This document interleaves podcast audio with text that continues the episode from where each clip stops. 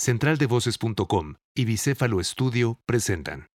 Bienvenidos a Conversaciones Fabia y Masala. Yo soy Fabia Montesfrías. Y yo soy Marcelo Salazar. Detrás de cada proyecto, de cada ser humano que se atreve a trabajar en su propósito de vida, hay un proceso que se traduce en historias, situaciones fuertes y éxitos. Encontramos muy relevante compartir contigo cada testimonio y juntos aprender que a pesar de las pruebas difíciles, siempre es posible encontrar y llevar a cabo nuestra misión. Para ello, nuestros invitados nos visitan en nuestro estudio en medio del bosque y así, acompañados de un buen café, iniciamos una más de nuestras conversaciones Fabia y Masala. Desde el principio yo tracé una ruta y tenía claros los kilómetros más o menos que teníamos que recorrer y el tiempo que teníamos para recorrer cada tramo. Tenemos que completar etapas para poder lograr terminar en un periodo de tiempo, porque si no, pues se podría convertir en un viajar al infinito, pero, pero pues obviamente había un presupuesto limitado, había, pues teníamos que hacerlo en un en un tiempo, no, no era un plan, no, no era un escape. El viaje tuvo como un costo un costo importante, pero tampoco es como algo que finalmente se salga. Quizá podría decir, bueno, sí, pero hay gente que cambia de coche cada tres años y hay gente que, que decide comprar un departamento en sus treintas, ¿no? Y en eso invierte su dinero. Nosotros finalmente como que no, o sea, tenía que ver como con una inversión importante, pero tampoco era como algo de decir, este, esto es imposible, eh, no, bueno, es que entonces yo tendría que trabajar muchísimos años para tener como un ahorro para poder hacer un viaje así. No, no lo creo así, más bien lo que pasa es que pues cada quien escoge sus prioridades. Hola, ¿qué tal? ¿Cómo están? Me da mucho gusto saludarles, darles la bienvenida a este episodio número 28 de Conversaciones Fabia y Masala. Yo soy Marcelo Salazar, en nombre de Fabia Montes Frías, y en esta ocasión estamos muy contentos porque recibimos en este espacio a dos grandes amigos, dos seres extremadamente creativos que han dedicado buena parte de sus vidas a generar muy, muy interesantes propuestas artísticas en sus diversas facetas. Por un lado, Gala Sánchez Renero, diseñadora de espacios efímeros, creadora de conceptos visuales maravillosos, de iluminación, de puestas en escena, y además, por otro lado, Iván Esqueda, quien es arquitecto, artista plástico, pintor, y que juntos forman una pareja increíblemente talentosa, creativa, han dedicado buena parte de su vida a viajar. Es una de las facetas que más disfrutan y además los llevó a tomar la decisión de hacer uno de los viajes, si no es que el viaje más importante de sus vidas, por las implicaciones, por el tiempo, por la distancia y por muchas razones que van a escuchar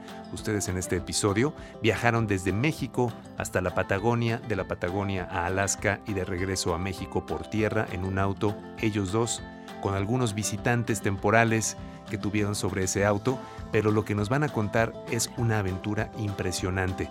En estos momentos creo que es muy interesante escuchar a gente que realizó viajes de este nivel, que aprendieron, cómo lo vivieron y ahora nos lo comparten en esta conversación del episodio número 28 de Conversaciones Fabia y Masala. Bienvenidos, Gala Sánchez Renero, Iván Esqueda. Además de que ustedes son, son personas que, admiramos mucho por su talento, por su creatividad y por muchas cosas que, que han eh, generado en, sus vidas, particularmente hay un, un hecho en el que ahondaremos un poquito más adelante, que fue un pues un viaje bastante interesante, un viaje que seguramente les cambió la perspectiva de muchísimas cosas en la vida, un viaje largo, intenso y sobre todo con un montón de, experiencias a cuestas, ¿no? Pero antes de llegar a esa, a esa parte de, de que nos cuenten un poco más sobre ese viaje que ya les diremos, en verdad la sorpresa que, viene con este episodio de todo lo que, lo que fue. Nos gustaría, Gala, Iván, que nos contaran a qué se dedican actualmente, para que la gente un poco conozca el contexto, a qué se dedicaban desde hace unos años y qué es lo que hacen yo, Este, soy diseñadora de eventos y diseñadora de interiores. Em, digamos que como que me he enfocado como los últimos 15 años de mi vida en diseño de espacios efímeros, diría yo especialmente. Este, y eh, tengo una, tengo una empresa que se llama Tónico Visual y desde ahí es desde donde he hecho la mayor parte de mi labor profesional. Este, y bueno, ahorita en estos momentos está prácticamente como, como en cero, detenida. Este, creo que es como una de las ramas como que paró primero y que tardará más como en reactivarse, ¿no? El tema de eventos y cosas que tienen que ver como con que la gente se reúna de manera este, masiva, pues falta un rato. Entonces, ahorita, eh, digamos que lo que soy más es mamá, lo cual está increíble porque esa es la otra cosa que soy con todo mi ser y he tenido como mucho tiempo como para dedicarme ahora en estos meses como a eso, creo que mucho más que en los otros cuatro años que llevaba siendo mamá. Somos fans de tu trabajo, en realidad nos encanta lo que haces, siempre nos gusta estar viendo esas creaciones maravillosas que, generas junto con tu equipo y, nos encanta y por supuesto vas a ver que, cuando esto también se reactive, pues la, creatividad y todo el, toda la inventiva y todo lo que se ha acumulado también en esta etapa, yo creo que va a salir también así disparado maravillosamente, ya lo verás. Y, y mi querido Iván, ¿tú qué nos cuentas, hermano? Yo soy Ah, profesionalmente arquitecto, principalmente arquitecto, artista plástico los domingos, a ver, pero pues sí, principalmente mi quehacer profesional es la arquitectura, los espacios. De hecho, Gale y yo trabajamos juntos en muchos proyectos en la parte del interiorismo, en la parte pues sí, el interior de los espacios. Y con mi hermano Paco, Francisco, trabajo en la parte tectónica, digamos, la parte de la arquitectura. Principalmente residencial, casas, edificios. Y, y bueno, por otro lado tengo la vena de las artes plásticas, me, principalmente en la pintura, es algo que, que me heredó mi mamá, que bueno, se fue hace ya hace muchos años, pero ella, ella pintaba y, me heredó el amor por la pintura, entonces sí es, es algo que he perseguido a la par que, la arquitectura. Y somos fans de ambas facetas tuyas, es, lo vamos a poner en la descripción del episodio también lo que haces con, con, tu hermano, porque la verdad es que es uno de los despachos de arquitectura que han sido también nombrados y premiados en publicaciones muy reconocidas de arquitectura y hacen un trabajo increíble. Y bueno, con este perfil creativo de ambos, Fabia, yo creo que nos encantaría también que nos platicaran un poco más de esa faceta que ustedes han tomado muy en serio, que es, que es la faceta viajera, ¿no? Así es, porque finalmente siento que cuando las redes sociales tomaron mucho, como mucha fuerza, eh, como que hay diferentes tipos de viajeros, ¿no? Probablemente los viajeros que viajan como, como por que sea como un accesorio el viaje, que después se convierta en una publicación y después como una especie de currículum dentro de redes sociales. Y algo que nosotros admiramos mucho de ustedes es que vemos que el tema viajes es una parte relevante en sus vidas. No sé si es muy, muy importante, pero lo vemos así como junto con pegado. Para nosotros es, o sea, ustedes dos igual a, viajes, a este tipo de experiencias, pero experiencias que son como más profundas. Entonces, nos gustaría saber cuál fue el viaje, como el primer viaje que los marcó individualmente, que les hizo sentir como que, que viajar era algo importantísimo en sus vidas. ¿Cómo se fue gestando esta parte en ustedes? Em, yo diría que mi primer viaje como yo viajé muchísimo de niña con mis papás y la verdad es que, sobre todo dentro del país, en México, eh, tengo muchísimo que agradecerles porque los dos me, creo que de ellos dos viene como la pasión a viajar y como eh, este ejercicio como de, por un lado, de, experimentar como el mundo con curiosidad y buscarlo y descubrirlo también como con el ejercicio de la, de la, tolerancia que eso trae consigo, o sea, y como de la paciencia y como de la apertura hacia la adversidad, como que eso fue un ejercicio como que hice con ellos como siendo niña mucho, ¿no? Este, el primer viaje que, que realmente me marcó y donde, donde quizá sentí que como que me sentí como a gusto como en mi piel, en un lugar desconocido. Fue un viaje que hice sola cuando tenía 18 años eh, por Italia y que fue algo como muy este, circunstancial porque era un viaje que, que tenía planeado hacer con alguien más y esa persona, por una cuestión como de una situación personal, no pudo hacer el viaje y yo decidí hacerlo de cualquier forma. Y al principio estaba como muy asustada de viajar en un, como en un país desconocido, con un idioma desconocido, estando sola. Este, y la verdad es que fue algo, fue algo súper afortunado. Entonces, eh, a partir de eso, como que creo que creo que fue muy claro que quería como que los viajes fueran como una parte fundamental de mi vida y creo que de hecho incluso el haber decidido trabajar por mi cuenta y armar como un negocio mío también tenía que ver como con esta cuestión de una dinámica de vida en la que pudiera tener como más control de, mis tiempos y como poder, poder viajar, para poder viajar sobre todo, ¿no? Iván, ¿tú cuándo, cuándo fue esa parte donde, donde dijiste esto puede ser algo importante en mi vida? Pues un poco como con Gala, todo empezó también con mi familia.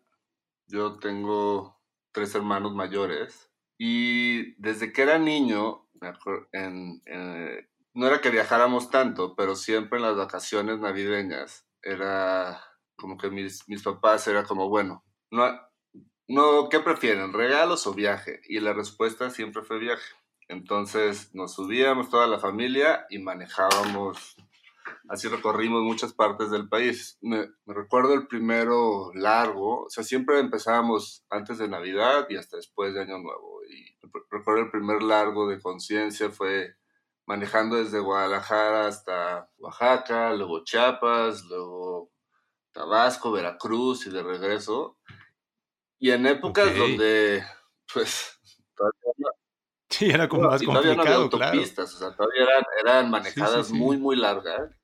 Y éramos seis personas en una camioneta, o sea, era, eh, pues sí, era pasar muchas horas en el coche, pero como que, pero todos juntos. Y de ahí lo siguiente fue, yo cuando empecé a manejar, que bueno, tú te recordarás ya que te conozco desde la prepa. Así es yo siempre tuve el amor por el volante, como que desde que tuve mi primer coche, era un Jetta viejito, siempre yo era el que iba detrás del volante. Entonces, cada fin de semana que se podía era manejar a las costas de Michoacán o cada Semana Santa o cuando había oportunidad, aunque hubieran dos pesos en el bolsillo, siempre me llamó la carretera. Siempre, siempre quise siempre disfruté manejar. Y las horas, o pasar, pasar muchas horas al volante, para mí se ha convertido en la forma, mi forma más cercana a meditar. Como que, por un lado me gusta mucho manejar con mi familia, pero muchas veces, por cuestiones de trabajo, me voy manejando yo solo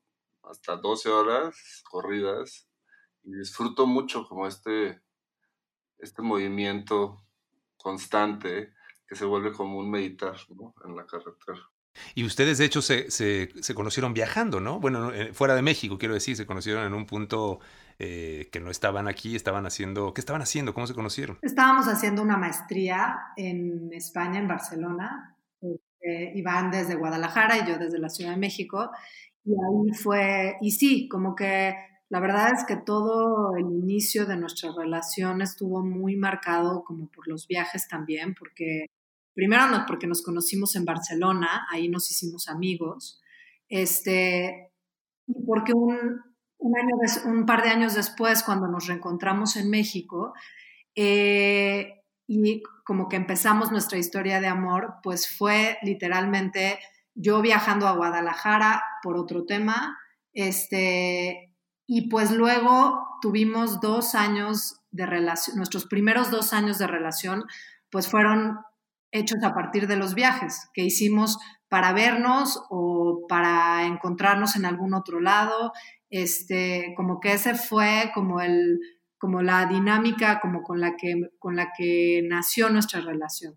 ¿Y cómo fue que nació eh, ya este proyecto de viajar en grande? ¿Cómo se fue gestando? ¿Cómo fue que decidieron cuántos días? Ahorita, como mencionó Gala, los primeros dos años que estuvimos juntos, siempre era hacer un plan para, para vernos. Y a veces yo iba a la Ciudad de México, porque vivía en Guadalajara, o ella venía. Pero, la, pero en lo posible siempre buscábamos encontrarnos en un punto intermedio. Y uno de los primeros viajes grandes que hicimos, me acuerdo perfecto, fuimos a Panamá y estábamos, estábamos en un lugar que se llama Bocas del Toro y ahí en un restaurante empezamos a platicar de, imagínate cómo sería un día empezar a viajar, o sea, subirnos un coche y recorrer América.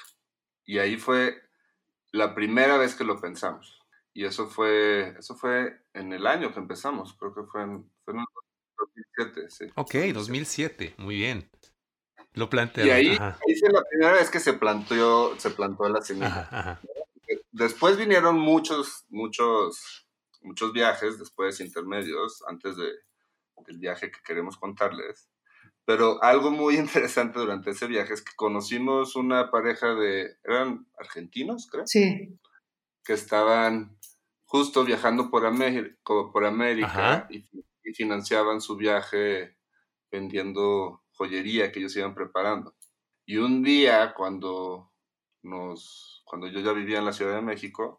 Fue un momento, justo como que hablamos con ellos cuando en esa vez en Bocas del Toro. Y después pasaron los años, eso fue en 2007, y siempre se quedó a la idea y siempre fue, pero ¿sabes? Como que hay un momento donde esas ideas son como fantasía un poco y como sueño, ¿no? Y entonces lo hablas como en ese, como en, como en ese nivel, o sea, es como te imaginas y uy, estaría padrísimo y tal. Y más o menos como en 2009 eh, teníamos el prospecto o la posibilidad de emprender juntos un proyecto aquí en la ciudad que iba a implicar, ya vivíamos juntos, y iba a implicar como un poco echar como una raíz, ¿no? En la ciudad era un proyecto como un poco a mediano, largo plazo, y estábamos como trabajando en la posibilidad, dudando si queríamos como, pues nada, como que era, era la decisión de, de si como que encauzábamos nuestra energía hacia eso. Y en uno de esos días nos encontramos con, el argentino de Panamá de Bocas del Toro dos años después que había llegado a México. Estaba vendiendo como sus joyas en la Condesa un día caminando. O sea, no, quedaron de verse, se lo encontraron un literal. como totalmente casual, si es que alguien cree en las casualidades, y que evidentemente como que fue como que tomamos nosotros como una señal de decir, no hay que soltar el sueño. O sea, tenemos, o sea, y, y, y entonces como que a partir de ahí vino la decisión de decir, necesitamos trabajar para que esto suceda. Y eso va a tomar como tiempo, decisiones difíciles, este, ahorrar, eh, como que enfocar, ¿no? Enfocar y enfocar y enfocar. Y fue un poco a partir como de ese encuentro y a partir como de, pues sí, que de pronto decidimos en ese momento, siento, que no queríamos que esto siguiera siendo como un sueño al infinito, sino que queríamos que sucediera, pero pues entonces como que teníamos ya que, tomar acciones concretas para que pasara, ¿no? Y a partir de ahí, ustedes desde, desde el principio, el planteamiento fue, digamos, vamos a recorrer toda América o toda América, o fue como creciendo el sueño, o desde el principio dijeron, vamos por todas las canicas ¿Cómo fue como ese primer plan que puedan ya considerar como de, este fue el primer plan de viaje? la primera idea, la primera idea, así, en muy grandes rasgos, era recorrer el continente, pero era, el primer plan era viaje, eh, volar a Alaska, comprar un coche allá y manejar hasta Patagonia. O sea, era como, fue como el primer concepto. Pero ya después de ahí fue fue aumentando, fue cambiando, nos fuimos informando. Por ejemplo, el plan de, Alaska, de empezar en Alaska no, era buena idea porque tendríamos que haber comprado un coche allá, que luego para cruzar fronteras hubiera sido un problema, entonces tendríamos que haberlo importado a, a México, Entonces eso lo convertía en una complicación ya de, primero de importar un coche al, atravesar la frontera, mientras que si sales desde tu país, tú cuando cruzas fronteras, tu vehículo es como si fuera tu, mal, tu maleta, no ya. nada. Entonces ya ahí, ahí fue la primera, es como, a ver, cuando empecemos tenemos que empezar de aquí porque tiene que ser un coche con placas mexicanas para evitarnos cualquier problema, digamos, de fronteras. Entonces ahí, ahí empieza como ya el, el plan. Lo siguiente fue por en internet compramos este, mapas de, de toda América, mapas físicos, porque también la idea era seguir viajando como siempre hemos viajado. Ajá. Con, sin, o sea, con todo el apoyo, eh, sin tanto apoyo digital, digamos, como ahora, entonces no existía, no teníamos teléfonos inteligentes, ni Google Maps, ni nada. La idea era hacerlo todo con un mapa físico. Entonces lo siguiente fue comprar los mapas físicos y las guías de todos los países. Ok.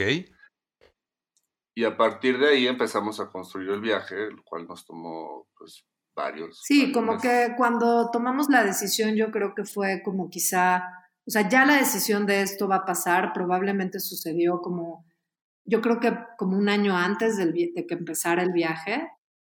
Y un poco lo que obviamente sucedió es que tanto Iván por su lado como yo por el mío, como que hablamos con nuestros socios y les dijimos, pues les contamos como el plan, ¿no? Y entonces en mi caso eh, sobre todo como que vino todo un proceso como de negociación, de mm, un poco como entender cómo iba a ser ese tiempo, de poner un margen de tiempo en el que yo estaba como pensando irnos, ¿no? O sea, fue como decir, bueno, sí, te vas, pero ¿cuánto tiempo te vas? O sea, ¿qué es esto? ¿No?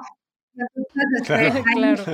un añito, un añito. Ahí fue donde decidimos tomar un año eh, un año, pues porque quizá era como que era mucho, pero no era tanto, este, ¿no? O sea, la verdad es que fue una decisión como muy, muy, pues de qué tanto podíamos estirar la liga, este, eh, y a partir de esta negociación, pues entonces sí fue empezar realmente como a aterrizar y a planear, a, entender como lo que significa moverte como como este movimiento constante. Obviamente también fue de pronto darnos cuenta como de que había cosas que tenían que ver con, con las estaciones y el clima, que determinaban por dónde empezábamos y por dónde seguíamos y por dónde acabábamos, porque evidentemente no era viable, por ejemplo, cruzar el Amazonas en temporada de lluvias y tampoco era viable eh, ir al, círculo polar en el invierno.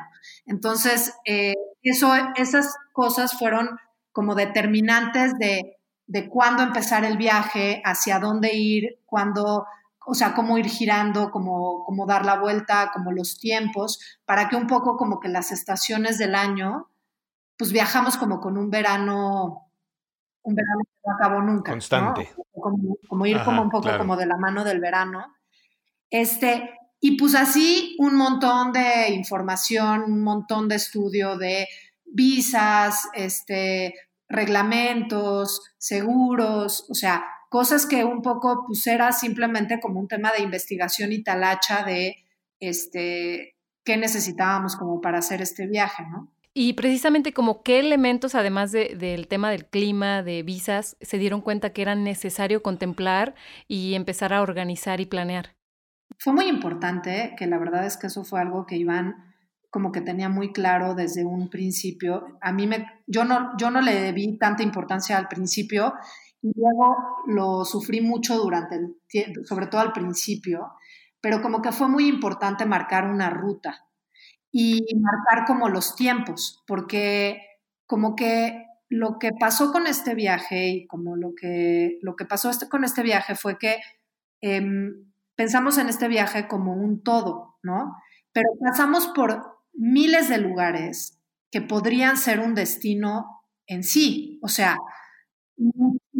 Y te quieres quedar más tiempo. Y entonces, cuando, cuando pasas por todos esos lugares que además has querido conocer toda tu vida, pues la batalla como de, pasarlos y dejarlos eh, puede ser como muy dura, porque finalmente como que si no tienes muy claro el tema de que tienes, o sea, claro, si hubiéramos viajado sin un límite de tiempo, pues entonces sí, este, y de dinero y de todo, porque claro, decir, este, pero em, como que eso fue algo muy importante de la planeación, como dice Iván, el tema de la compra de los mapas, de entender las distancias, entender cómo, este, dónde es que íbamos a hacer escala, eh, escoger como el modelo del coche, porque obviamente como que decidimos vender nuestros coches y comprar un coche nuevo, pero la decisión era un coche que pudiéramos, en donde que, que, esa marca de coche hubiera en toda América, pero en realidad hay como tipo tres marcas que están en todos los países de América, ¿no? En ese entonces solo dos, pero sí.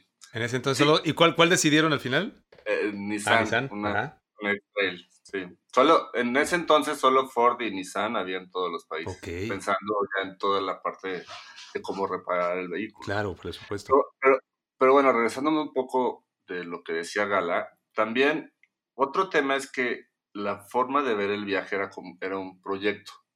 No era, no era como que queríamos cambiar de vida, más bien era, era un proyecto, era un sueño que queríamos hacer, hacer realizar pero sabíamos y queríamos regresar a la vida, a ya nuestra profesión y a lo que hacíamos. Entonces, para ello era muy importante determinar un tiempo, digo, sobre todo porque tenemos socios y era determinar un tiempo, que al final se alargó un poco, pero bueno, a determinar un tiempo.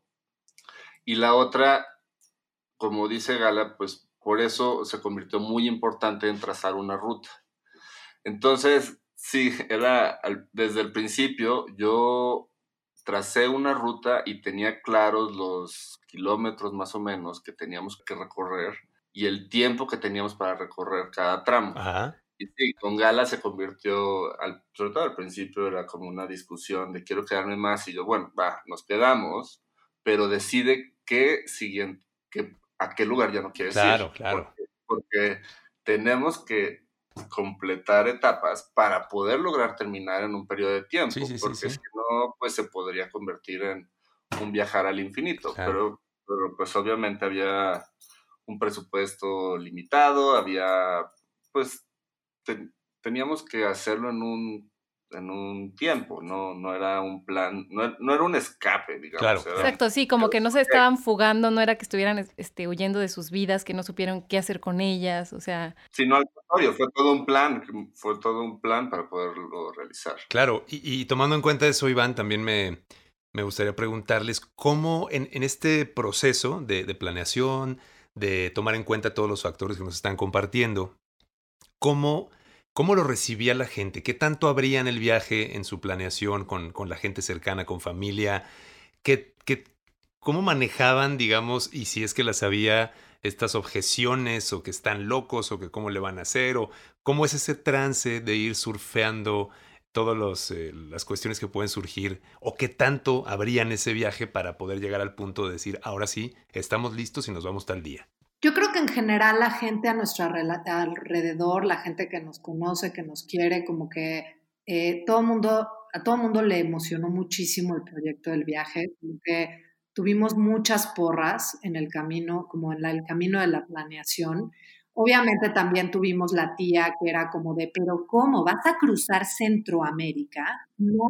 Y, y sí, había mucho, finalmente como que, como que la gente, por ejemplo, eh, tenía una percepción como de que era algo como demasiado caro, quizá, eh, que era algo difícil, que era algo peligroso, o sea, el tema del peligro ah, estaba presente como siempre, como de, pero no les da miedo, o sea, como que, este, y, y la verdad es que creo que evidentemente eh, el viaje tuvo como un costo un costo importante, pero tampoco es como algo que finalmente se salga, o sea, quizá podría decir, bueno, sí, pero hay gente que cambia de coche cada tres años y hay gente que, que decide comprar un departamento en sus treintas, ¿no? Y en eso invierte su dinero. Nosotros finalmente como que no, o sea, tenía que ver como con una inversión importante, pero tampoco era como algo de decir, este, esto es imposible, eh, no, bueno, es que entonces yo tendría que trabajar muchísimos años para tener como un ahorro para poder hacer un viaje así. No, no lo creo así, más bien lo que pasa es que pues cada quien escoge sus prioridades, ¿no? Eso sí, sobre todo en ese momento, pues es muy claro que hay que escoger como entre una cosa y otra, ¿no? Nosotros, este, teníamos muy claro que no necesitábamos comprar un departamento ni que queríamos tener como un coche como del año, ni mucho menos. Y la verdad es que un poco como que dentro de, dentro de, muy dentro de eso entra como la posibilidad como de hacer un viaje así, ¿no? Cuando salieron de México, en todo este trayecto de, prácticamente un año, yo sé que hubo infinidad de aventuras y momentos, pero si pudiéramos, si pudiéramos recordar si ustedes nos ayudan a recordar alguna experiencia en donde hayan sentido su vida o en algún momento se sintieron al límite eh, en esta cuestión como de, de poder sentir que a lo mejor decir, no sé si sentí mi vida en peligro o había una situación complicada o, o, algo en donde ustedes pudieran haber dicho, uff, la vi cerca. ¿Se acuerdan de alguna o algunas que nos pudieran compartir? No, varias, pero la verdad es que, o sea, la verdad es que fuimos muy afortunados, o sea, en el viaje no tuvimos ningún incidente como de violencia, por ejemplo, o de peligro en ese sentido, o sea, no hubo nunca una situación en la que sintiéramos como que estábamos en riesgo por alguien más, lo que es algo como pues súper destacable en un viaje como tan largo y como en tantos lugares que cruzamos. Hubo muchas veces que pasamos por lugares que después gente local nos decía, ¿cómo? ¿Cruzaron esa, ese, ese, lugar? No, bueno, es que ahí, o sea, hay caníbales, literal. Este, ¿Sabes? O sea, y nosotros, que eso literalmente nos pasó entrando a Brasil y yendo como hacia Manaus, viniendo de Venezuela, que había letreros que a lo largo de un tramo muy largo de carretera en la selva, había letreros que decía prohibido bajar del coche, prohibido bajar del coche, prohibido bajar del coche. Y nosotros decíamos, como, ¿por qué? pero ¿por qué está prohibido? Como que es como, ¿qué, vas a hacer? O sea, como que, ¿no? O sea, ¿qué te bajarías del coche además aquí a hacer pipí o no sé? Luego lo que pasa es que nos enteramos que en esa zona todavía existen como tribus que finalmente como que están en pleito y están como en un tema como de, defendiendo como su territorio y entonces literalmente lanzan este, flechas envenenadas wow. wow, ok, ok. De película. ¿Por qué está prohibido? O sea, te ¿sabes? O sea, como que... Pero no, nunca tuvimos ningún problema en ese sentido. También algo, algo muy... Es que este viaje fue 2011-2012. Entonces, las redes sociales todavía no eran lo que son hoy. No existía Airbnb, no existía Instagram, no existía, o sea, no existían muchas cosas entonces, y nosotros salir sin teléfono y sin comunicación, sí era como que nos habíamos informado antes, pero, pero no, pero muchas veces la ignorancia es una bendición, ¿no? Para poder circular por, por muchos lugares. O sea, no lo digo de que no te informes, o sea, teníamos información, pero íbamos sin contacto con el mundo, solo con nuestro mapa y con lo que nos íbamos encontrando. Pero también eso lo convirtió en algo increíble porque así conocimos a mucha gente en el camino porque todo el tiempo era ir preguntándole a alguien cómo, cómo, cómo llegar a un lugar.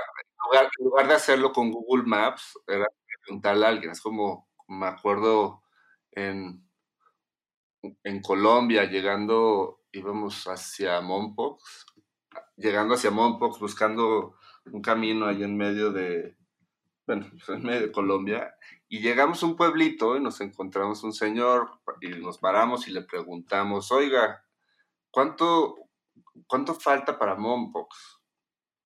Y en eso nos, da, nos damos cuenta, no, le preguntamos que hacia dónde y cuánto faltaba, y en eso le, lo volteé a ver a la cara y era un señor ciego. Pero perfectamente el señor voltea y nos dice, ah, sigue para allá derecho y da vuelta a la derecha y el tiempo más o menos como un cigarro. ¡Ah! ¡Qué maravilla! Buena, buena medida, ¿eh? Buena medida del tiempo. Claro, la medida del Claro, claro. Y como qué experiencias nos pueden compartir, seguramente fueron muchas, pero que, que les reforzara eh, como que los motivara para seguir adelante. De, de la experiencia, justo, la experiencia más al límite que, que, tuvimos, yo creo que, creo que Gal estará de acuerdo con eso, fue, estábamos en Chile, en el desierto de Atacama, y teníamos que cruzar la frontera hacia, hacia Bolivia, hacia una zona que se llaman Los Lipes, porque íbamos hacia el Salario de Uyuni. Y es una de las fronteras más altas del mundo. De hecho, la frontera, cuando cruzas por ahí, estás a 4.500 metros sobre el nivel del mar.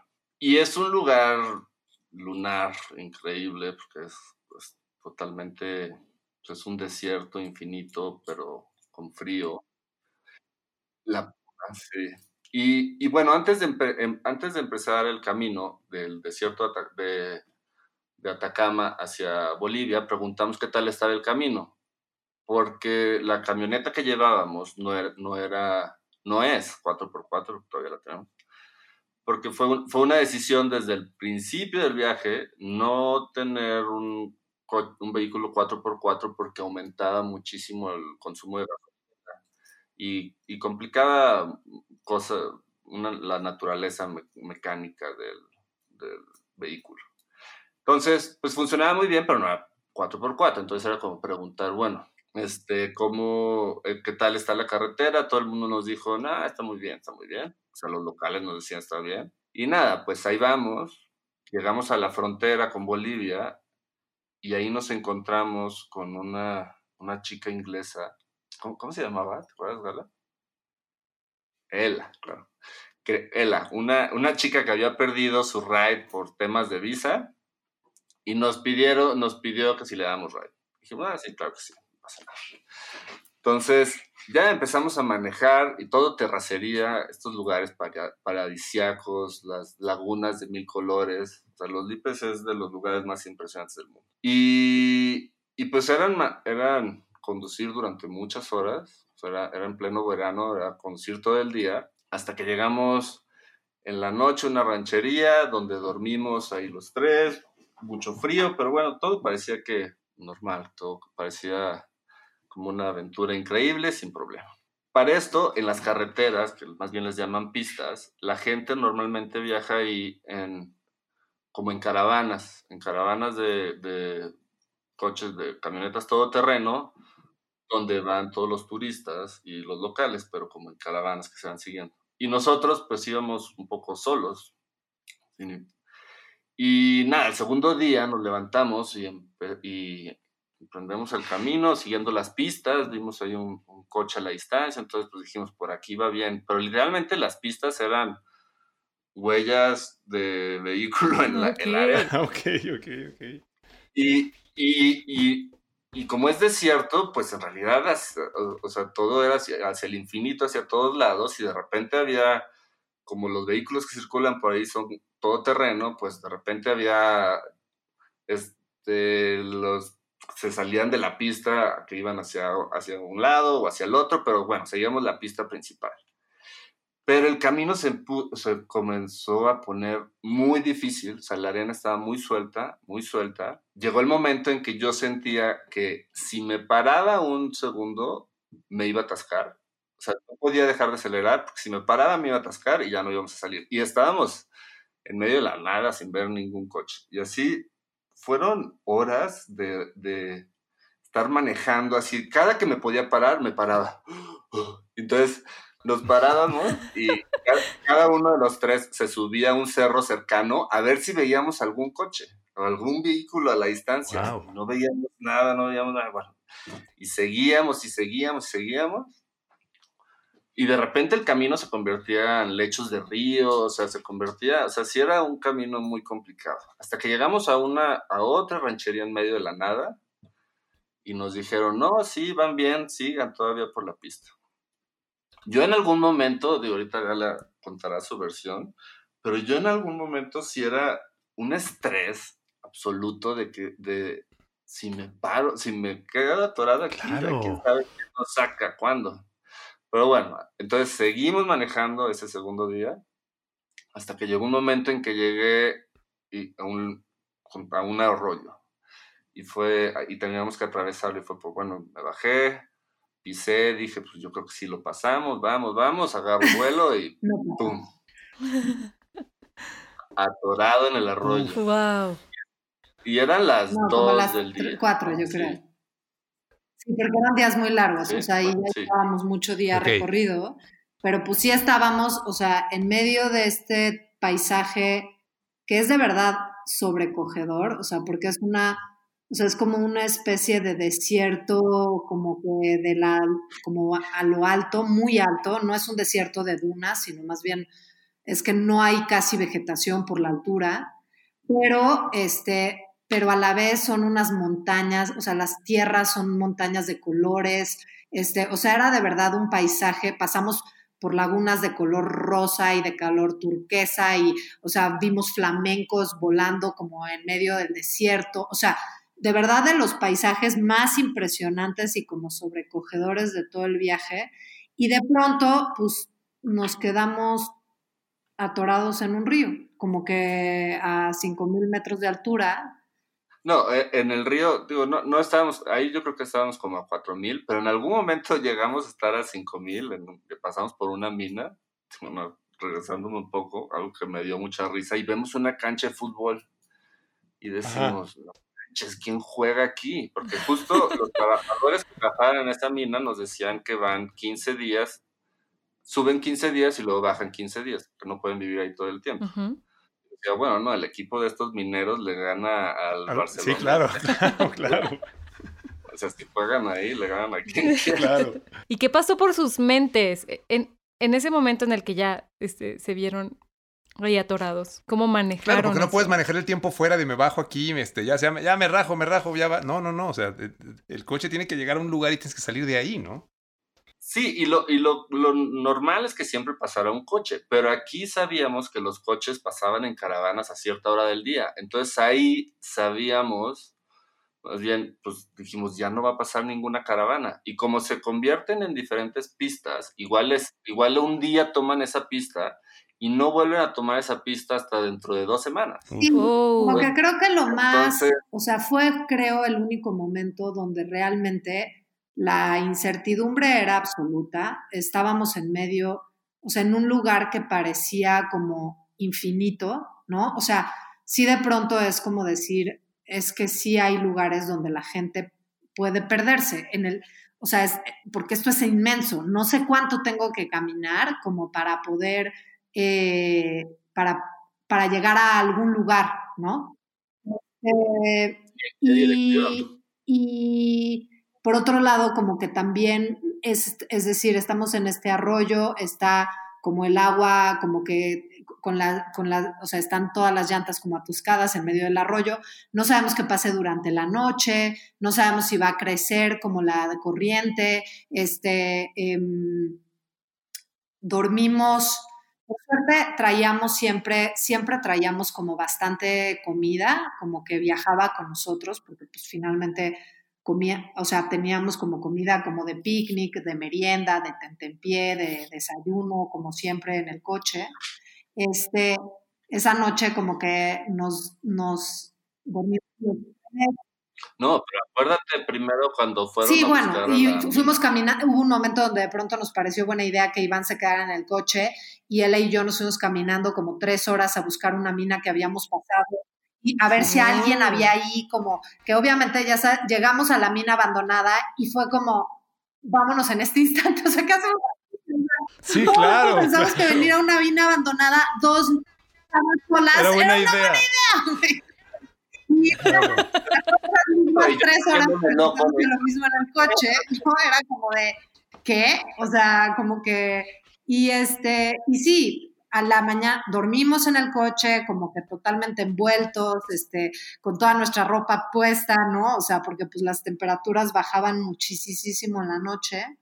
Y este, y al día siguiente decidimos irnos caminando los tres, como para buscar, para ver hacia, o sea, pues un poco movernos, como que fue decir, ya, no, no da más esperar aquí, vamos. Y entonces empezamos a caminar y caminamos y caminamos y caminamos y yo creo que como tres horas después, como que vimos un coche a lo lejos y era justamente como uno de estos coches todoterreno, como lleno como de gringos, como en un mood spring break, guion, viaje por América, o sea, muy loco, ¿no? es como de... Entonces, bueno, muchísimo como trabajo convencimos, más bien, el, el, chofer, que era un boliviano y que obviamente estaba hasta la madre de los turistas con muchísima justa razón, como que nos costó mucho trabajo tratar de convencerlo, como de que fuera a ayudarnos como para sacar y desatorar el coche. Al final él no lo pudo hacer porque no traía como cadenas y tuvimos que tuvimos que otra vez separarnos y entonces uno iba a buscar ayuda y regresar con otro coche y, y al final yo creo que pues para el final de ese día, o sea, como para, para final de ese día logramos salir del, del arroyo.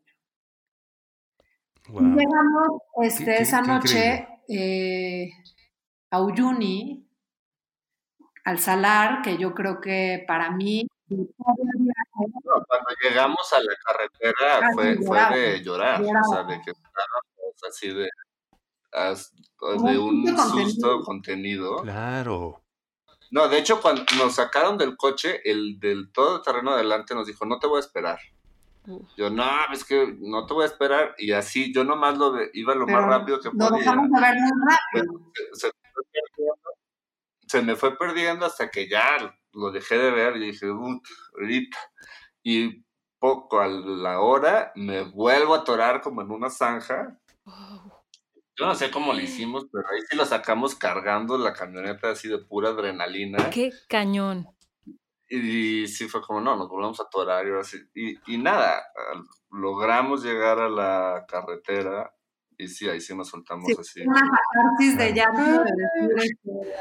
Claro, claro, claro. No, y luego dormimos como 24 horas seguidas al día sí, siguiente. Sí, sí, bien merecidas ya. Y eso les iba a preguntar mentalmente cómo lo vivieron, porque bueno, ahorita ya te puedes como reír y, y, y ya se cuenta la anécdota, pero en ese momento, ¿cómo fue, fue para ustedes? O sea, sí fue como un como un miedo contenido, como que los dos, creo que nos ayudó muchísimo que fuera Ella en el coche porque ella tenía como 19 años, entonces de alguna manera como que eso nos puso a Iván y a mí como en un lugar como donde nosotros éramos los que teníamos como que como que aguantar, como que no podíamos como entrar en pánico porque pues traíamos a una casi niña en el coche viajando con nosotros, ¿no? Y este, claro, claro, claro. Y, y sí, fue, es muy loco porque, por ejemplo, durante todo el trayecto, aún en los momentos que paramos, aún en el momento del río, creo que de todas esas 24 horas, 30 horas que estuvimos como en, el momento como desde que la cosa se empezó a poner terrible hasta que nos desatoramos, creo que hay tres fotos de todo, de todo, porque como que no, como que perdimos la capacidad un poco como de, o sea, estábamos demasiado como contenidos en el tema de aguantar y de no perder como la calma, como para un poco decir voy a hacer un registro de este momento, este, porque entonces no, o sea, era de verdad como una sensación donde te das cuenta como del, pues de que finalmente como que, como que estás en una situación donde donde como que tu vida está como literalmente en riesgo. O sea, que finalmente como que necesitas toda tu energía como para mantener la calma, para pensar como lo más como que claramente posible, pero no como para entonces vamos a hacer un reportaje al respecto de esto. Sí, sí, sí. Sí, como modo supervivencia. Era como modo supervivencia total. Este, y pues lo más loco es que yo creo que, o sea, el lugar al que llegamos al, es, al día siguiente, que es el Salar de Uyuni, para mí fue uno de los lugares como más impactantemente mágicos de todo el viaje. O sea, yo, yo creo que sí estaba como en un top 3 de lugares este, impresionantes y maravillosos y increíbles, eh, como que y ahí es a donde llegamos. Entonces, eso fue también como muy fuerte. Y... Oye, y, Gala, Iván, eh, de todo este recorrido, una de las cosas que de pronto nos reflexionamos, y yo pensando ¿no? en esta cuestión de lo que, pues un imperio como, como el español, que de pronto con tantas situaciones históricas que conllevó la conquista de, América, eh, se quedó, pues dentro de todas estas consecuencias, un idioma común, ¿no? Un idioma común que permite y permitió y ha permitido un intercambio de muchas maneras, ¿no? Culturalmente hablando, humanamente hablando, por, por todo el continente. Pero hay un gran, gran, gran país que está en Sudamérica, que ustedes también lo, pues prácticamente lo cruzaron, que es Brasil y que es otro mundo, ¿no? Dentro de toda esta eh, América Latina que, ah, de habla hispana, digamos. Eh, ¿Cómo fue, digamos brevemente, este, este encuentro con un país como Brasil, con esta diversidad y obviamente pues con un idioma que si bien se parece al español, pues no es el español? Sí, yo, yo como que lo que me acuerdo de Brasil es que, este, por un lado, fue como, fue como una combinación de dos sentimientos para mí. Para, por un lado, la, como que la sorpresa y como la, como que vivir la experiencia de poder comunicarte con otros en otro idioma en donde finalmente, claro, son idiomas primos y hay muchas cosas en común, o sea, como que, pero la verdad es que en ningún momento tuve una situación en la que no podía como comunicarme a nivel como de poder vivir el día a día, o sea, a dónde voy, qué necesito, o sea, como que todas las necesidades básicas quedaban como muy bien cubiertas y era como muy fluida la comunicación en ese sentido. Pero también me acuerdo de que finalmente al, momento de salir de Brasil, dos y medio meses casi después, eh, me di cuenta de cómo extrañaba como tener una conversación. O sea, tener una conversación con otro, ¿sabes? Y poder platicar y poder como profundizar y poder, este, como que compartir sentido del humor, o sea, como que esas cosas, pues sí que finalmente las, de alguna manera durante ese tiempo, pues no las tuvimos, ¿no? Este, eh, aunque la verdad es que yo para nada siento en el total del viaje a Brasil como, como, como un lugar extraño o como un lugar en donde yo sintiera, eh, me sintiera como ajena, ¿no? Lo mismo, la verdad, lo mismo, o sea, porque pues también fuimos a Estados Unidos y también fuimos a Canadá. Y este, y en ese sentido, pues era, era, no, no, no era igual porque Brasil, digo, porque portugués, aunque yo juraba que sabía hablarlo, claramente no lo sabía hablar. Y como varias veces me hicieron saber, era como de, ¿tú crees que estás diciendo algo? Era como, porque no. Oye, Gala, y hablando como del tema de, conectar y de profundizar con la gente, ¿hay algunas historias que, nos puedan compartir que los marcaron, historias humanas, este, gente que conocieron? Em, sí, sí, sí. O sea, finalmente creo que como que la, la, la gran bendición como de ese viaje fue justamente como que no, como haber hecho ese viaje como sin el tema, sin teléfono, sin redes sociales, sin GPS, este, porque eso pues lo que hace es que te, como que te orilla más a voltear a quien tienes a un lado, ¿no? Y eso nos hizo finalmente como que buscar más como el contacto con la gente alrededor, este, hubo muchos como compañeros como de momentos de viaje, ¿no? O sea, como que concretamente algunos invitados, pero también gente con la que nos cruzamos, ¿no? Y es, es loco como que lo, lo, lo que puede alguien como impactarte en un momento como tan breve, estando en, un, en una posición como de perceptiva, ¿no? O sea, y eso es algo que finalmente el viaje eh, hace, ¿no? O sea, como que, como que el viaje te vuelve como perceptivo y te abre un poco como a lo que hay alrededor y entonces las cosas que suceden alrededor pueden como tomar como mucho más eh, trascendencia, ¿no? Este, ahora, por ejemplo, algo que agradezco muchísimo a lo largo del viaje a toda la gente que vi viajando en familia, eso fue algo que me sorprendió muchísimo y que me parecía súper, súper hardcore. O sea, yo decía, güey, nosotros vamos en nuestro coche y somos una pareja, ellos son una familia de cinco y van en bicicleta. O sea, wow, wow. este, y, y, vimos mucha gente viajando con niños y obviamente como que con, con, varios de ellos como compartimos como su experiencia de viaje y la nuestra y este, conocimos gente que era viajera y que seguía viajando este, a los 60, 70 años y que eso también fue como súper inspirador, ¿no? Este, claro.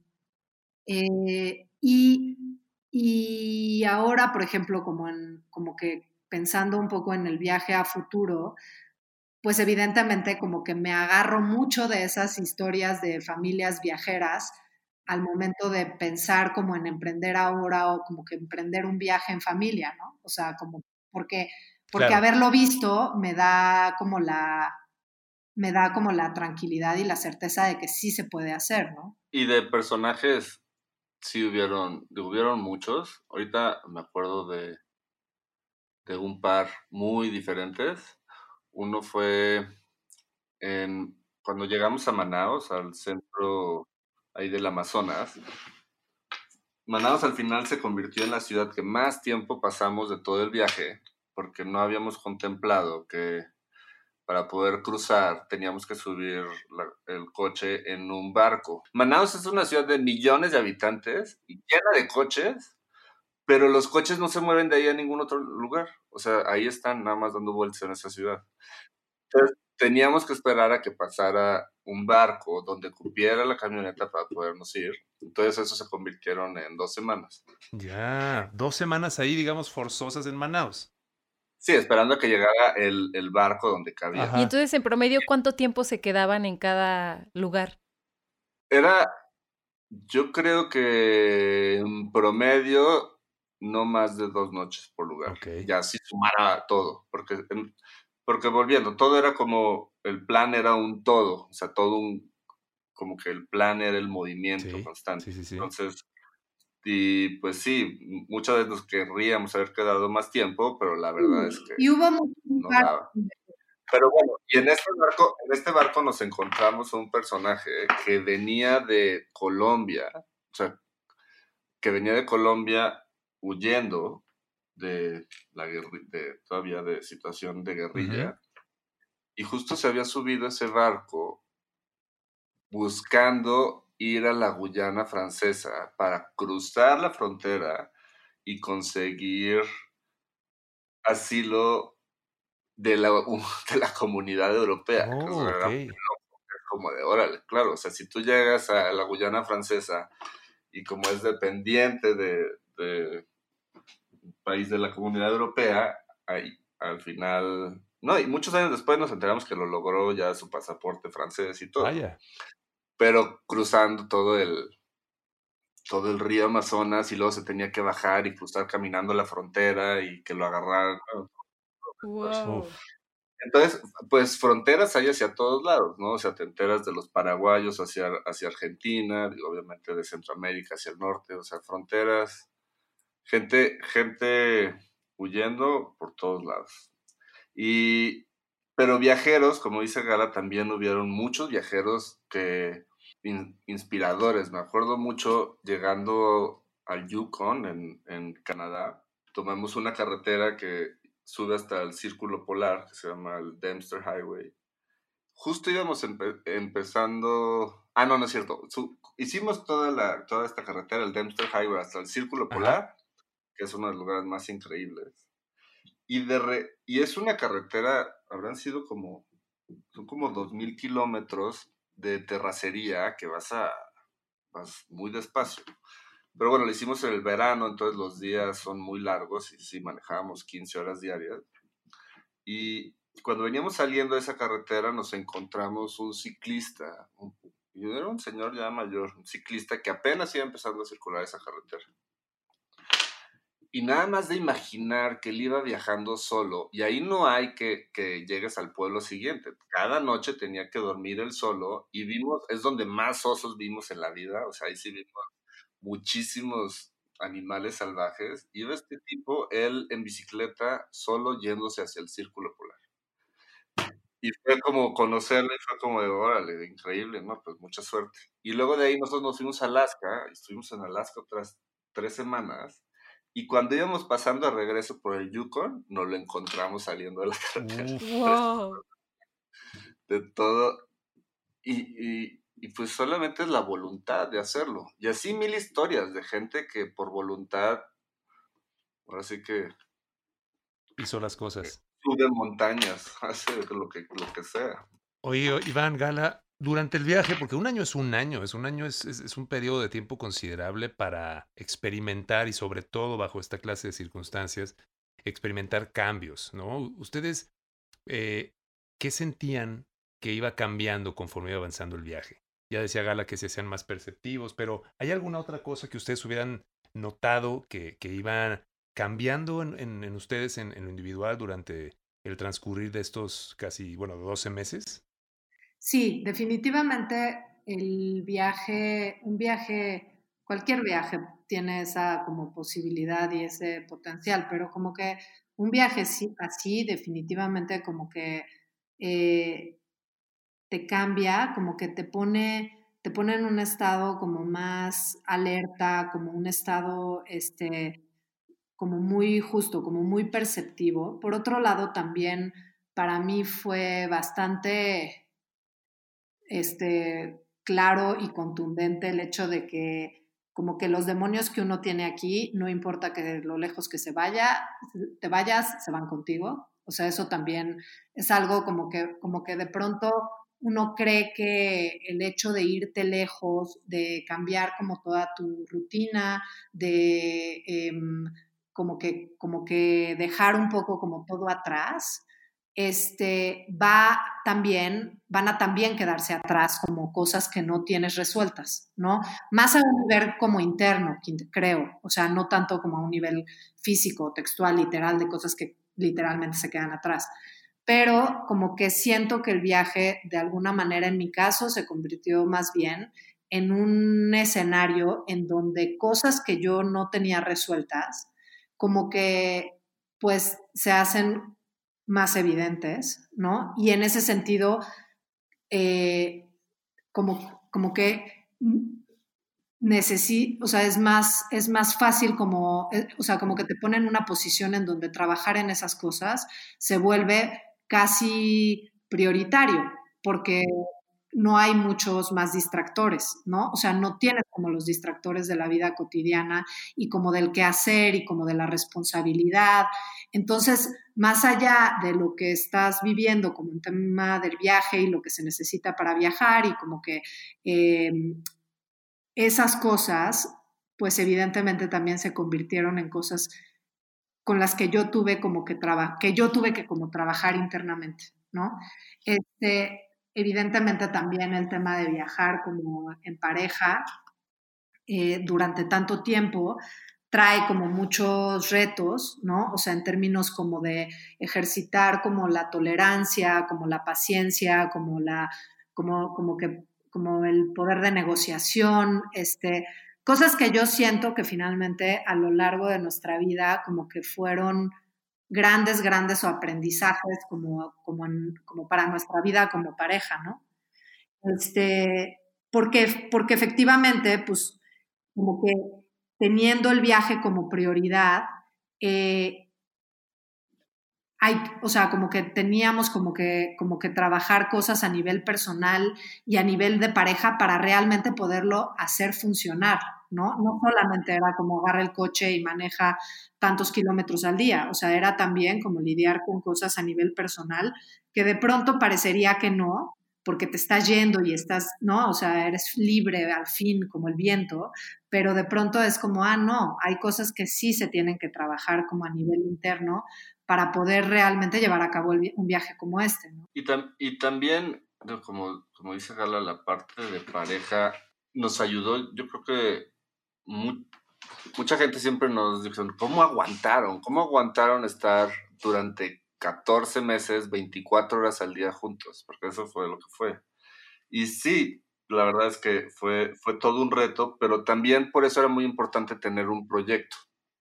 O sea, durante, durante todo este tiempo tuvimos, además de, del viaje en sí, tuvimos un proyecto de un blog y una recopilación de, de muchísimos materiales en video, gráfico, fotografía, objetos, muchas cosas. Pero entonces, al tener un proyecto, también le dábamos valor al proyecto y había veces que era como de, aunque no quisiera verte, pues vámonos, vamos a continuar porque estamos, estamos juntos en esto, pero estamos haciendo un proyecto juntos. Y eso tenía, tenía mucha importancia. Yo creo que este viaje no lo podríamos hacer nada más como de, bueno, subámonos un coche y empezamos a viajar a donde vamos. Creo que creo que necesitas tener un propósito para poder empezar, para, para poder hacer un viaje. Y eso creo que aplica para siempre, aunque sea para ir a desconectarte a un lugar, aunque sea para... Pero creo que es importante para poder hacer un viaje tener un objetivo. y aquí lo teníamos muy claro. Y el objetivo era, pues era tan vasto que, que también eso nos, nos ayudaba a, a poder superar nuestros propios obstáculos. Y, y, algo, que, algo que también a mí me marcó más del viaje y que, y que bueno, siempre me ha encantado eso de, de, de manejar, es como, a diferencia de cuando viajas en avión, cuando viajas por tierra, tienes muy claro el movimiento, porque tú vas viendo cómo, cómo los ecosistemas, un ecosistema se convierte en el que sigue y en el que sigue. Un día el día siguiente es más largo, más largo, más largo, más corto, más corto. Es como que vas viendo el movimiento constante junto a ti y, te das cuenta de que todo está conectado. Entonces, de repente fue volviendo a cómo nos sentíamos durante el viaje. A mí yo como me sentía es que ya el viaje se volvía tu vida. O sea, todo lo que teníamos lo teníamos en el coche y, se volvió una cotidianidad. Era, era muy, es muy loco decirlo, pero pero estábamos en un viaje adentro de una cotidianidad, pero era increíble esta cotidianidad que cada día era diferente.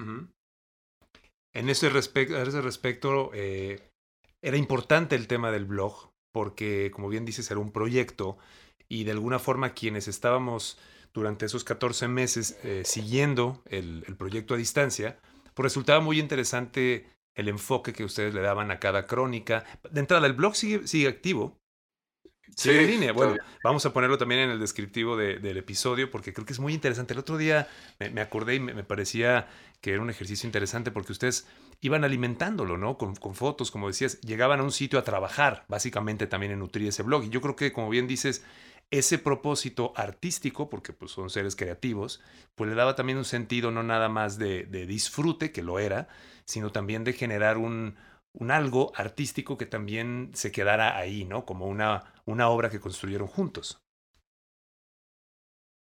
Sí, exacto. O sea, al, final este viaje lo que más nos dio es inspiración en, en, todos los aspectos. O sea, sí el viaje terminó, pero ese, ese movimiento del viaje por América habrá terminado, pero sí nos dio toda la inspiración para poder seguir siendo viajeros. Y ser viajeros aunque no te muevas, ser viajeros en tu forma de, percibir las cosas. Es muy diferente ser turista a ser viajero. Y nosotros somos viajeros. Mucha gente eh, les comentaba que en algún punto los iba a alcanzar durante el viaje. ¿Sí pasaba eso? Como conocidos, amigos.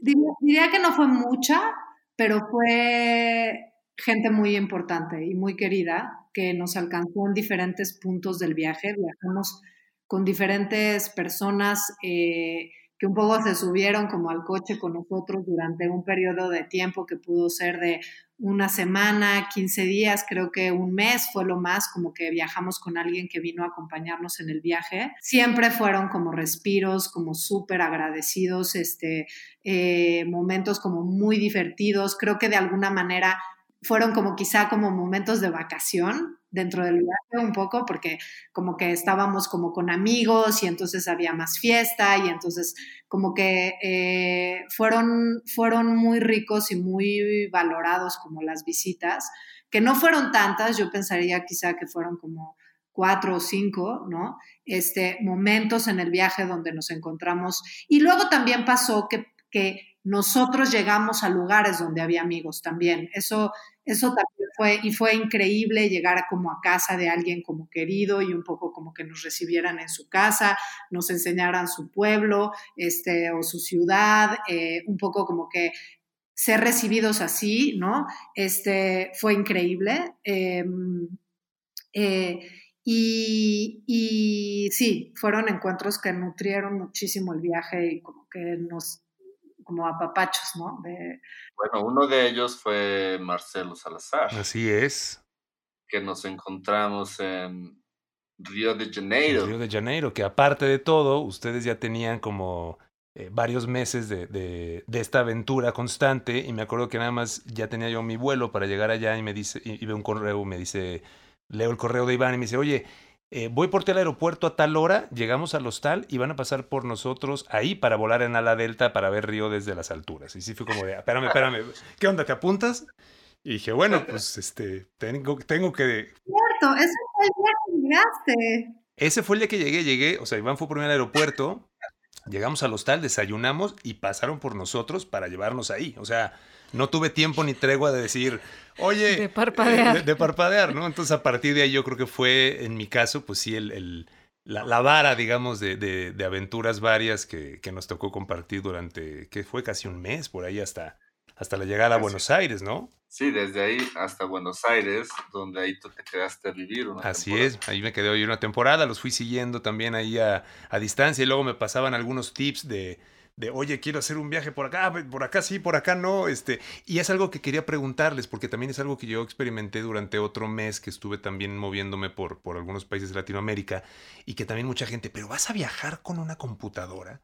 Oye, pero vas a viajar con... Y realmente yo percibí, al menos en lo que, en lo que me acuerdo, y es también otra pregunta que les quería hacer, eh, el entorno de peligro que generalmente rodea a Latinoamérica, por supuesto que debe haber muchísimos momentos y lugares, pero ustedes lo percibieron como, como tan peligroso en general como se lo pudieron haber imaginado, o mejor dicho, ¿cómo lo imaginaban?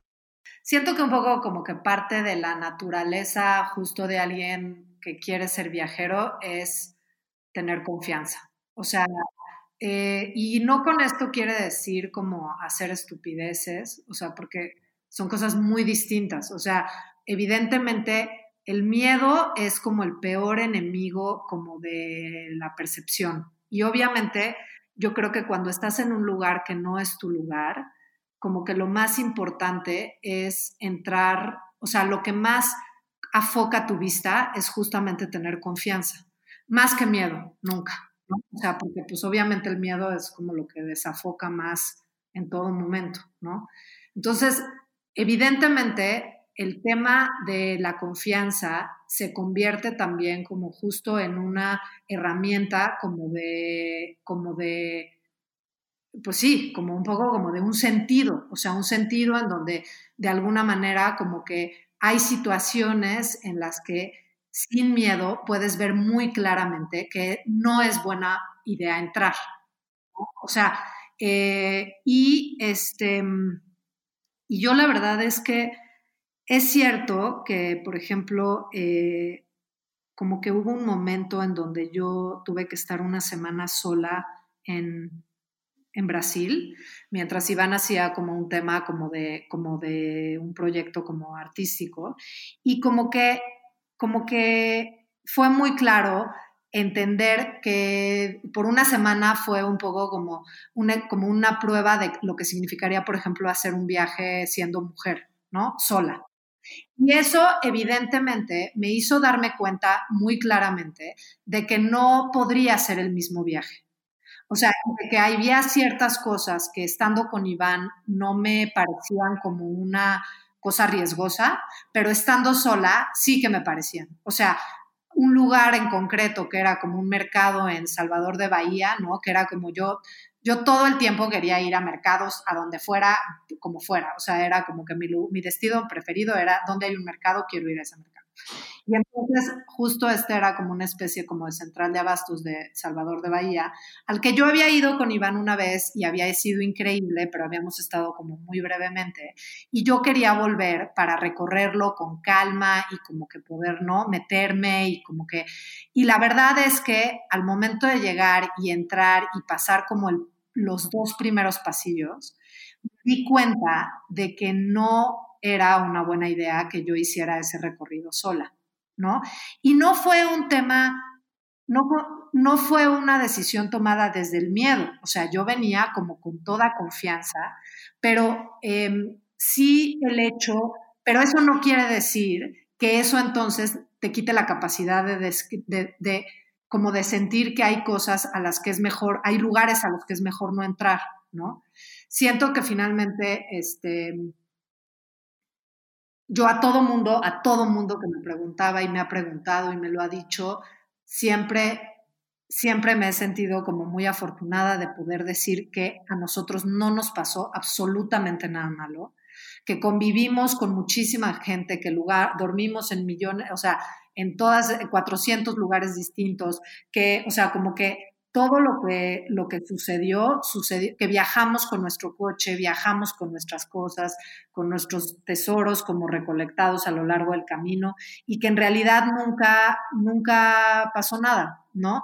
Eh, evidentemente cuando íbamos, este, yo por ejemplo, en Centroamérica, tuve como una especie como de predisposición, como un miedo que ubico que era un miedo predispuesto, como porque pero porque como que siempre he tenido como una sensación como de, como de avergonzarme de cómo México trata a los centroamericanos.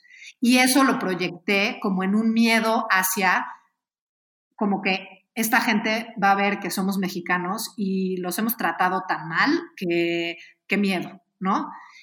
Realidad, este, pues me tragué mis palabras porque evidentemente la gente fue adorable y linda y todo el mundo como que nos acogió, todo el mundo nos ayudó siempre que lo necesitamos. Este, estuvimos perdidos millones de veces y millones de veces gente nos ayudó a, a, encontrar como el camino de nuevo, ¿no?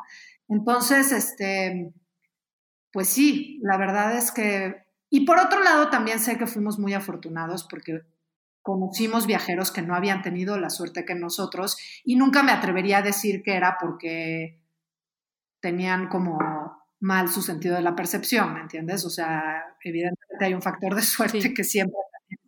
Circunstancial, claro, claro, claro, claro. Pero también, también, también todo lo que dice Gala, pero también tomar medidas de, de seguridad tú mismo y sobre todo no ponerte, no ponerte en situaciones donde hay más riesgo de, tener problemas. Por ejemplo, regla número uno, nunca viajamos de noche, nunca. Y hay una parte de seguridad, la principal también era porque eran lugares por donde nunca habíamos pasado y probablemente nunca volveremos a pasar, entonces pues pasar de día para apreciarlo y disfrutarlo. Pero sí, de seguridad, pues no es lo mismo viajar de carretera de día que de noche. Claro. Y la otra como, como estábamos en movimiento todo el tiempo, en las noches terminábamos muertos y no había este ímpetu de buscar eh, la escena de fiesta ni de bares de ningún lugar, que muchos viajes son así. Aquí nunca nos, nunca nos pusimos en esa situación, ¿no? O sea, como que, no, salvo lugares muy específicos que estábamos quedándonos con amigos que salimos de fiesta, no salíamos de fiesta, porque al otro día teníamos que empezar a manejar. claro, claro, Pero, cuando haces un recuento de cuándo es cuando pasan los, los, la mayor cantidad de actos de violencia, pues siempre son, pero no siempre, pero es, aumenta las probabilidades si estás en un contexto fiestero y con borracheras o manejando de noche. Y eso también nos abstraímos y nunca estuvimos en, esos, en, ese ambiente. Gala, Iván, después de una experiencia de este calibre, ¿cómo fue para ustedes regresar a lo que ya incluso ya no era su vida normal, porque ya había dejado de ser su vida normal, pero cómo fue retomarla? Yo tuve una gran depresión. lo, que pasa, lo que pasa es, fue un proyecto que, digo, diría que lo estuve planeando, o sea, ya físicamente durante un año y medio o así, pero igual fue una idea que tuve desde la adolescencia y luego se fue gestando y fue creciendo y fui, fui trabajando en eso. Entonces, cuando se acabó, cuando se acabó el viaje, sobre todo fue una pérdida de propósito, era como de toda mi energía, de toda mi vida, la vida, digo, no, no diría toda, pues, pero sí pero mucha energía la había destinado para esto. Entonces fue como una, fue, sí fue un periodo de depresión de, bueno, ¿y ahora qué hago con mi vida? Porque los últimos años lo tenía claro que todavía, todo lo estaba trabajando para poderme ir. Y sí, fue, fueron tiempos, fueron unos meses difíciles. Pero, ah, bueno, pero es que nos saltamos una parte, justo en, cuando llegamos hasta la punta del continente, a Ushuaia, a la Tierra de Fuego, ahí le di el anillo a Gala. Para es cierto. claro, claro, claro, claro. Claro, medio viaje a ver si aguantábamos, era como... A ver si aguantaba. no, esa, era, esa era mi teoría. Si lográbamos llegar hasta el fin del continente, nos casamos. Si no logramos llegar, no, pues ya me la ahorré. Fue una gran prueba, ¿eh? Claro. No, y, lleva, y llevaba el anillo escondido todo este tiempo, que eso fue... O sea, Gala nunca se dio cuenta. No, no, esa sí me agarró por sorpresa total. Vaya. Total. Vaya. este, Y sí, la verdad es que este, cuando regresamos, eh, sí, yo creo que fueron como pues como cuatro meses, quizá como de, de, septiembre que volvimos, este, finales de septiembre a diciembre, fue como meses muy duros, o sea, como que yo regresé a trabajar, o sea, al día siguiente que llegamos, o sea, fue, justo fue lo contrario de Iván. ¿En serio? sí, porque yo ya venía dos meses tarde de mi compromiso de haber regresado después de un año. Me tomó dos meses más, o sea, como que y este, entonces sí, como que yo ya venía con en, en, en tiempos rojos total, entonces este, al día siguiente estaba en la oficina como que con juntas agendadas y cosas agendadas. Mi socio fue como de, ok, sí, te la pasaste padre, que padre, yo ya me voy un mes y medio de vacaciones, este, ahí te quedas. Ahí te dejé una listita de los pendientes, ¿ya sabes? Wow. wow. Ni tiempo para deprimirte. la verdad es que justo fue eso, o sea, como que yo regresé más bien a una onda como de reactivar donde, exacto donde había dejado, ¿no? Este, lo cual por un lado eh, creo que fue como algo, o sea, fue algo, fue algo bueno, fue algo como también como duro, o sea, como que mm, fue como un cambio de canal como muy, muy brusco y como muy este, loco, ¿no? Eh, fue lidiar justo también, o sea, nosotros dos con estar en un momento como de regreso muy distinto. Entonces, sí, el regreso este, no fue fácil, como que eh, creo que como que son justo el, el, precio también que uno paga como de hacer cosas como que se salen como de, como de, que se salen tanto como de lo, de lo, cotidiano o de lo establecido, ¿no? O sea, porque finalmente, pues sobre todo si piensas regresar, el regreso pues siempre es es fuerte, ¿no? Es duro, hay que readaptarse, hay que reconfigurarse, este, como que viene un montón de trabajo como de redirigir hacia dónde quieres ir ahora, este, cumplir un sueño, pues es entonces que de pronto cuando lo cumples es como decir, me tengo que inventar otro, pero ya, ¿me entiendes? Porque como que necesitamos otro sueño ahora como para seguir adelante y creo que en realidad eso es algo es algo que he agradecido como mucho de, de, todo mi, como mi vida con Iván, es justo eso, es como que esta capacidad de poder ir saltando de sueño en sueño, ¿no? Y como de, de ir como, como realizándolos, este, sin perder la capacidad de seguir soñando, ¿no? Aunque cada vez, cada vez, eh, cada vez hay como un vacío, terminándolo. O sea, es por una parte una sensación increíble de haber hecho algo maravilloso y que esperabas y, que, y por lo que trabajaste tanto, pero también hay un poco como una sensación como de un vacío que queda ahí a nivel como casi, casi, este, eh, como existencial, ¿no? De decir... Sí. como un, una especie de duelo, ¿no? Porque como que también un poco el tema es... Eh, sí, o sea, el sueño ocupa como una parte inmensa dentro de uno, ¿no? Y cuando lo realizas, pues entonces ese hueco enorme que ocupaba, pues de pronto ya no está, está vacío. Entonces, este, Claro. por suerte, la verdad es que agradezco mucho como que, como que hayamos podido tener la capacidad como de rellenarlo con sueños nuevos cada vez, ¿no? Y este, como que los regresos o las combinaciones, pues siempre tienen un poco como de, como de este duelo de algo como increíble que acabó. Amigos, en verdad, muchísimas gracias por, por esta charla. Eh, vamos a poner, como les decía, la información de, de, este blog, que creo que vale mucho la pena, eh, de esas experiencias que al paso del tiempo siguen cobrando relevancia y con otra perspectiva seguramente la tendrá para la gente que quiera adentrarse en este mundo de Tacubaya Viaja. Iván, Gala, les agradecemos mucho el tiempo, la charla. Mucho. Hemos disfrutado mucho esta, esta conversación y, y la verdad es que siempre saben que los, los, queremos, los admiramos y siempre nos encanta Totalmente. tener noticias suyas de, de, estos proyectos. Y bueno, por supuesto, en este momento que estamos viviendo esta situación completamente inusual, recordar estas aventuras y estos momentos de viaje, pues traen también esta, esta sonrisa a la cara, ¿no? Sí, muchísimas gracias por invitarnos. Un abrazo. Gracias. gracias. Chao.